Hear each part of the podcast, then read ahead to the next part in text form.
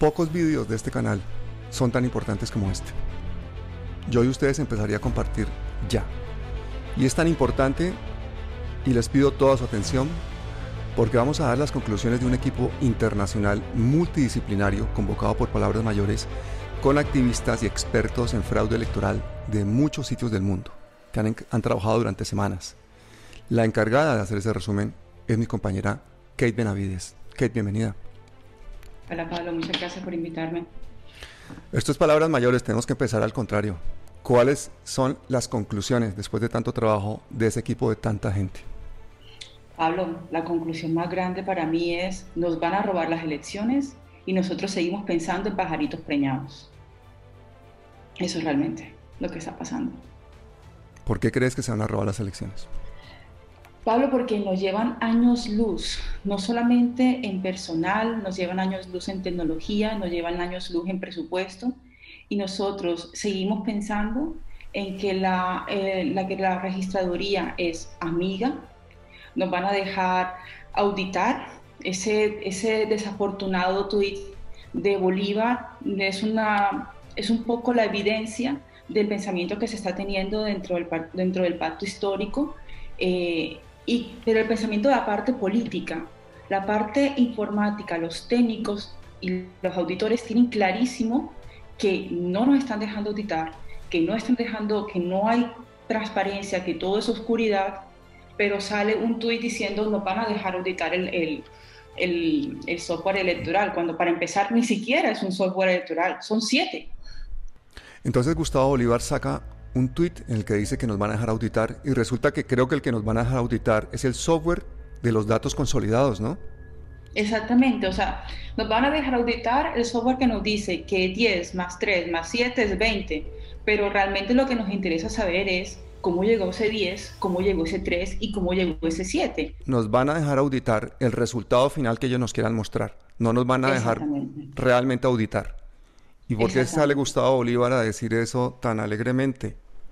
Eh, vale, esta semana eh, hicieron la presentación del software electoral al equipo de auditores y al equipo eh, técnico de, los, de, de, todos los partidos. Eh, por lo que entendí, fue una reunión bastante amable, les enseñaron cómo funciona el software y les dijeron que lo iban a permitir, que iban a permitirlo auditarlo.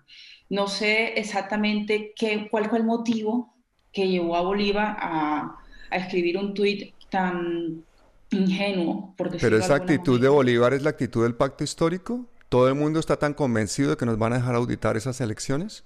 La parte técnica definitivamente no. Porque estamos hablando de que tenemos dentro del equipo gente que son informáticos que trabajan en la Colombia Humana, ¿no? Creo que Luis Espitia, que ha estado trabajando con nosotros, que está en nuestros dos vídeos anteriores, ha sido nombrado auditor de, por parte de la Colombia Humana para este por parte de la Colombia Humana. Sí, él es, él es el auditor que aporta el partido. Bueno, que ah, nombró el partido para hacer, para hacer auditoría a ese software electoral, pero él mismo ya dice, vale, perfecto, pero esto no es realmente lo que nos interesa. O sea, eh, aquí no está el problema. Nos van a dejar auditar lo que ya está arreglado.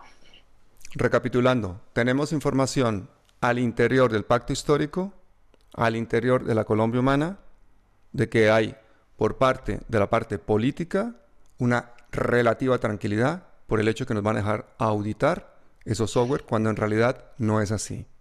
¿Estoy en lo correcto? Estás en lo correcto. Hay personas de la, de la Colombia Humana que ven a la registraduría un ente abierto y cercano. Perfecto. Entonces ahora sí vamos a determinar esta información que me parece gravísima, Kate. Creo que la conclusión de las elecciones del 2018 era que debía hacerse al menos seis meses antes la contratación de una auditoría técnica especializada. Y eso genera una licitación internacional que son otros seis meses. Se le pidió a la Colombia Humana que solicitara esa auditoría y como siempre la jugada ha sido pues que adjudiquen, eh, que, haya alguna firma que, que, que falte, que se consuma todo el tiempo y que al final pues el santo grial de las elecciones funcione, que son escrutinios y contratos express a última hora. Y en este caso el contrato express ha caído en manos de Indra, ¿no? Sí, Indra. Indra es la, la compañía que, o la empresa que, que ganó, ganó, pero realmente fue la única que el, la, bueno, el que le adjudicaron el contrato de los 27 mil millones, que es la última parte. Bueno, como siempre, las licitaciones, pues eh, los, los, trucos de registrador, ¿no? Que la licitación que es desierta, que estamos en conversaciones con la Universidad Nacional, que firmamos un acuerdo con la OEI, y de pronto sorpresa, Indra, contrato que viola todos los mecanismos de licitación. Esa licitación a dedo a Indra. ¿Quién es Indra? Indra es una de las multinacionales de seguridad y de armamento más grande del mundo. Es una empresa española. Tiene bastantes casos de corrupción de puertas giratorias con altos cargos públicos de la política española. Es una empresa que hace armamentos, que hace seguridad y ahora va a contar los votos en Colombia. Es una empresa que está en el top 100 de la industria armamentística mundial. Esa nos va a contar los votos. Indra está siendo investigada en el marco de la operación de, anticorrupción eh, LESO por supuestos pagos ilegales al PP de Esperanza Aguirre. Recordemos. Y que Javier Monzón, que fue presidente de Indra, del 93 al 2015, fue absuelto en esta causa y actualmente Monzón es el presidente no ejecutivo de la corporación mediática Prisa, que curiosamente es la dueña de Caracol Radio y de la W en Colombia. Sigan atando cabos. ¿Qué te parece eso? Esa parte no me la sabía. Bueno. Es una de las principales beneficiarias, además de las políticas antimigratorias a nivel español y europeo de las que se encargan de echar a los, a, los inmigrantes, de vigilar las, las, eh, las, fronteras, de que todas estas personas que vienen desesperadas a una patera no lleguen al territorio europeo. Así que nos hacemos una pregunta. ¿Qué hace el representante de los colombianos en el exterior, Juan David Vélez, en una reunión con Vox, el partido político de extrema derecha español? Precisamente el de las peores políticas migratorias que pueden existir ¿Qué hacía ese tipo reunido? ¿Usted, ¿Tú sabías eso, que se reunió este hombre con Vox? Sí, sí, vi, vi, parte de la entrevista que le hicieron en la W. ¿Se puede decir Pero hizo varias, hizo varias. En el, otro periódico dijo que, que Gustavo Petro era una amenaza para el sistema y para el modelo democrático de Colombia. Y que si pudiéramos hablar de un sinónimo de terrorismo, seguramente tendríamos que hablar de petrismo. Eso lo dice el representante de los colombianos en el exterior y no pasa nada. Yo quisiera saber cuántas querellas le están poniendo en este momento a este señor que está diciendo que si tuviéramos que hablar eh, de, un sinónimo de terrorismo tendríamos que hablar de, petrismo. ¿Y qué hace reunido con Vox, no? Este hombre. Además dijo que la estabilidad de Colombia se había logrado gracias al expresidente Álvaro Uribe. Y se reúne con Vox y no se reúne con el partido que está en el gobierno. El Partido Socialista Español. Bueno, habría dado lo mismo, porque en Indra ha habido, hay cargos del PSOE, hay cargos del PP, el presidente español que está con Petro también está dándole eh, la condecoración a, a, Duque, etcétera. Hay muchísimas cosas, hay cruzadas, intereses, oportunismos y politiquería por medio. Pero que el hecho de que una compañía, una multinacional de la seguridad y los armamentos como Indra, vaya a contar los votos en Colombia y que el contrato de 27 mil millones lo hayan dado a dedo y que lo que va a permitir la registraduría en Colombia es que los partidos políticos y el pacto histórico puedan ver los datos consolidados de la última parte del proceso, me parece que es como ya ponerle el sello al, robo de estas elecciones y me parece una irresponsabilidad absoluta de parte del pacto histórico y de los partidos que lo componen no estar haciendo todos los esfuerzos posibles para evitar esto. De las muchas cosas que nos contó Luis Espitia y que hemos estado discutiendo en este grupo de trabajo, yo creo que es importante que la gente la sepa y que la sepa con claridad y forma resumida. Recordemos, Luis Espitia ha sido anunciado como auditor nacional y es uno de nuestros colaboradores en este grupo de trabajo entonces las cosas que él nos ha contado pues tienen un peso específico muy grande, son datos realmente fiables. Eh, por ejemplo, ¿qué pasó con la identificación biométrica? ¿Qué ha pasado con toda esta gente que le ha fallado esa identificación biométrica para inscribirse? ¿Qué pasó? Que el día 4 de enero todo se cayó, o sea, antes del 4 de enero todo se cayó y a partir del 4 de enero nos pudimos inscribir a través de la página web, pero simplemente la parte de información, sin, sin la parte biométrica o la parte donde decías que tú eras tú, que era realmente la que validaba la, la inscripción. Esta parte de validación apareció eh, ocho días después del cierre de inscripción, mucha gente a partir del 18, 20 eh, 18, 19 de enero, para que lo hiciera, pero te daban dos días para hacerlo y ni siquiera eran dos días para hacerlo. O sea, si revisas el mensaje hoy, al día siguiente lo que vas a querer hacer y ya que ya la página estaba inhabilitada, o sea, ya no podías hacer ese registro. Pasa toda esa gente que se inscribió por, que se inscribió dentro de las fechas, que no terminó de hacer el proceso porque la misma registraduría no se lo permitía, quedó por fuera. O sea, les conviene el caos. O sea, todo ese proceso ha sido desorganizado, improvisado, eh, y muchísima gente que se inscribió. O sea, ese comunicado que ellos pasaron diciendo que se habían inscrito 2.600.000 personas, a saber a ciencia cierta cuántas de esas 2.600.000 personas quedaron reinscritas. Habrá que pasar un derecho de petición el día 14 de febrero para que nos digan exactamente cuál fue la cantidad de personas que realmente pudieron hacer su inscripción. Bueno, que me estás poniendo la carne de gallina, yo cada vez estoy aquí más emputado. Cuéntame, por favor, las grandes conclusiones de los otros temas del grupo de trabajo. Ya tras la reunión que, tras la presentación de la, del, de la, bueno, del software electoral, eh, Luis nos envió sus conclusiones. Entonces, dentro de estas conclusiones está, se sorprendieron muchísimo, que a mí me parece, en este punto que te sorprendas de que tienes que hacer una inversión en recursos tecnológicos de persona y que eso va a costar dinero, me parece, no sé, ingenuo o ignorante, o no, no, no, no sé, no, no encuentro la palabra que, que podría describir el que tú en este momento, a dos meses de, elecciones o a dos meses desde tu presentación final o desde cuando se va a jugar el futuro de Colombia, porque aquí no se están jugando unas elecciones, Pablo, se está jugando la vida. Ya llevamos 10 masacres este año y, hemos terminado enero. Entonces, Pero a ti no te contrasta mucho todo eso con las imágenes que te llegan por todas partes de todo el mundo en el, en el en el Movistar Arena, todo el mundo tomándose la foto, todo el mundo hablando de política, todo el mundo peleando por las cabezas de lista, todo el mundo diciendo que vamos a ganar cuando sabemos que se van a robar las elecciones. Síguenos contando detalles, venga. Aquí no, de, de, nada, de nada nos sirve que Petro esté llenando estadios si no vamos a saber cuidar los votos. No, de, no de nada nos sirve que, que, esté llenando estadios en estos momentos. O sea, porque ya ahora, si, ahora, si ponen ahora mismo a votar, te puedo asegurar que Petro gana, pero hay que ver realmente lo que va a pasar en el papel. Si las elecciones fueran limpias, Petro gana, pero por, por barrida.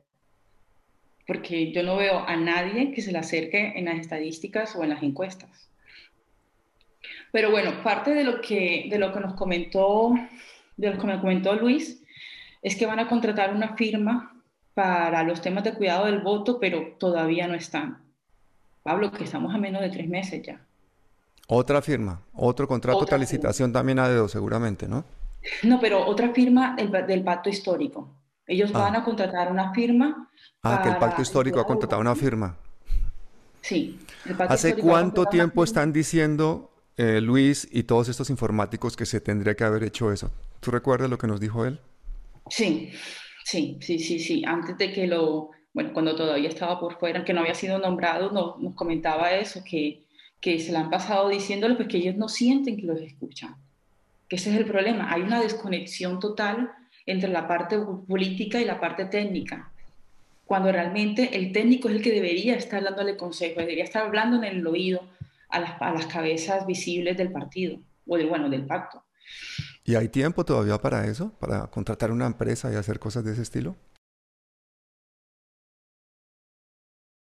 No sé yo.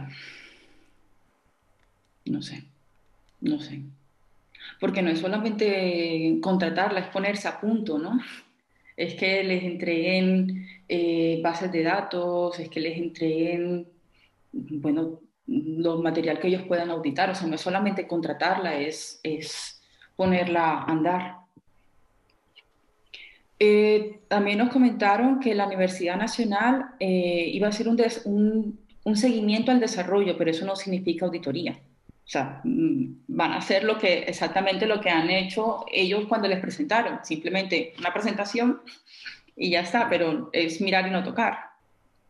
Realmente lo que nos queda, yo creo que más allá de, de la auditoría que podamos hacer, es eh, tratar de establecer sistemas de comunicación y de, como una especie de, de registraduría paralela eh, por decirlo de alguna manera, nuestra. Porque el software electoral como tal no lo van a dejar auditar. Eso está clarísimo. Es una caja negra, ¿vale? Entonces, alguien me dijo, y creo que lo tomó de Petro, me parece, no, no estoy muy segura, pero creo que fue así. Los software electorales, porque no es uno, son varios, eh, es una caja negra, que no sabemos qué pasa dentro.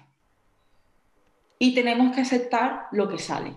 La información que, que, va a salir ahí es la que tenemos que aceptar porque en principio es la oficial y es la que saca la institución y las instituciones se deben respetar, entre comillas. Entonces tenemos que controlar lo que van a meter. Y esa parte de controlar lo que van a meter es formar eh, testigos y jurados electorales. O sea, la, parte, la única parte que realmente, más allá de que tengamos un software eh, que, que, podamos auditar los, el sistema electoral ahora mismo o los software electorales, es hacerle fuerza a la parte de los testigos y a la parte de los jurados y, defender que no nos dejen a todos los jurados en una mesa que no, esté, que no sea homogénea. Pero eso que, ¿qué sentido tiene si los resultados de esa, de esa mesa los va a llevar eh, la registraduría y al final esos son los datos oficiales? Cualquier dato que des tú mm, por los testigos eh, electorales no es vinculante, no es oficial, no tiene ninguna validez. ¿Qué sentido tiene hacer eso entonces? Pablo, aquí es donde entra la, parte de, la, de las reclamaciones. O sea, tenemos que tener un control muy estricto de lo que esté pasando en mesas y tener todo anotado, eh, hacer todo lo posible para documentar lo que pase en las mesas, documentar tanto las, tanto las incidencias como los resultados y que, al final, cuando, vayamos a hacerlo, cuando vayan a hacer los escrutinios, poder comparar y poder decir, mira, aquí en esta mesa eh, los votos no coinciden con lo que nosotros hicimos, venga para acá y lo, y lo revisamos. Revisar. Hacer del escrutinio o hacer de la, resolución de las incidencias eh, nuestro, escudo, nuestra espada de batalla. Tenemos como una, como una fractura mental en este momento, porque por una parte tenemos todo un movimiento político dedicado a unas elecciones y por otra parte tenemos unos pocos técnicos e informáticos desesperados que son absolutamente conscientes de que se van a robar las elecciones. Y los políticos a veces cometiendo el error triunfalista, populista o ingenuo de decir, no, vamos a poderlo hacer porque contamos con una serie de voluntarios, vamos a controlar una parte del proceso. Pero en la parte técnica, que es donde se toman realmente las decisiones, no van a tener ninguna injerencia. Al final van a ser Thomas Gregan Sons y su múltiple entramado de, terceros los que van a hacer realmente todo el trámite de esos datos. Y nos van a dejar ver solamente unos datos consolidados, ¿no, Kate? Sí, porque es que realmente, o sea, eh, Thomas and Gregan Sons ellos se encargan absolutamente de todo, menos del consolidado, que curiosamente es el que nos van a dejar auditar. O sea, la parte importante, la de recolección y digitalización del material, del material electoral y el registro y el procesamiento de los resultados, de eso no vamos a tener nada. Eso está sellado. Del grupo de los que están eh, trabajando con nosotros, que están en la Colombia Humana, ¿alguno te ha dicho ¿Cuál es la opinión de Petro respecto a todo esto? ¿O si han podido hablar con Petro? ¿Petro sabe todo esto? No. No, no, no. No. Habíamos invitado a esta reunión a, Luis Espitia y no, no, nos, no nos ha contestado desafortunadamente. No sabemos por qué ni dónde está, pero estoy seguro que estaría encantado de estar aquí contándonos eso. Ya lo ha hecho en los dos vídeos anteriores. Los invito a todos a que vean esos vídeos. Los invito a que estudiemos entre todos la forma contundente, masiva, de que los ciudadanos podamos hacer toda la veeduría posible en esas elecciones. En estos días, Carolina Ramírez va a elaborarnos un nuevo vídeo con lo que hay que hacer a pie de mesa. Kate, ¿y sabemos cuánta gente está inscrita, cuántos jurados tenemos, cuántas mesas hay? Tenemos el dato de las mesas, eh, lo que no tenemos es el dato de los jurados. La mm, registraduría dio un plazo hasta el 24 de enero para presentar el listado de jurados, o sea que todavía estamos esperando que se inscriba gente. No tenemos un dato todavía definitivo de, la cantidad de jurados. ¿Y no se sabe cuánta gente se ha presentado voluntaria para ser testigo? Le he preguntado y no me han dado ese dato. Tampoco, o sea que no sabemos nada de nada. Lo que sí sabemos es que no vamos a poder auditar ningún software, sino unos datos consolidados. y que a una empresa armamentística le hemos dado 27 mil millones para que ponga la firma en un fraude electoral. Kate Benavides, seguiremos peleando. Esto es la resistencia. No nos vamos a dar por vencidos. Todo el país tiene que estar ahí en esas mesas cuidando. Toda la acción ciudadana empieza ahora. Ese es el momento en que si nos fallan incluso los partidos políticos, si fallan las organizaciones como el pacto histórico, es el momento en el que los colombianos tienen que demostrar de lo que están hechos y estar cuidando esas elecciones. Porque si hay una forma de hacer una reclamación es con unos datos de una veeduría a pie de mesa, bien hecha, y por eso sigan los vídeos que hemos hecho, sigan el vídeo que vamos a hacer con Carolina Ramírez, para que sepamos al menos ¿Cómo nos podemos defender como ciudadanos ante esta barbaridad que se nos viene encima y es un nuevo fraude electoral? ¿Qué bien es unas palabras de, despedida? Pues Pablo, lo único que nos queda es eso, eh, las estrategias de testigos y de jurados electorales. Tenemos que volcarnos en los partidos que, que, realmente apoyemos. Tenemos que estar allí porque no estamos contando con la parte informática, solamente nos queda la parte humana.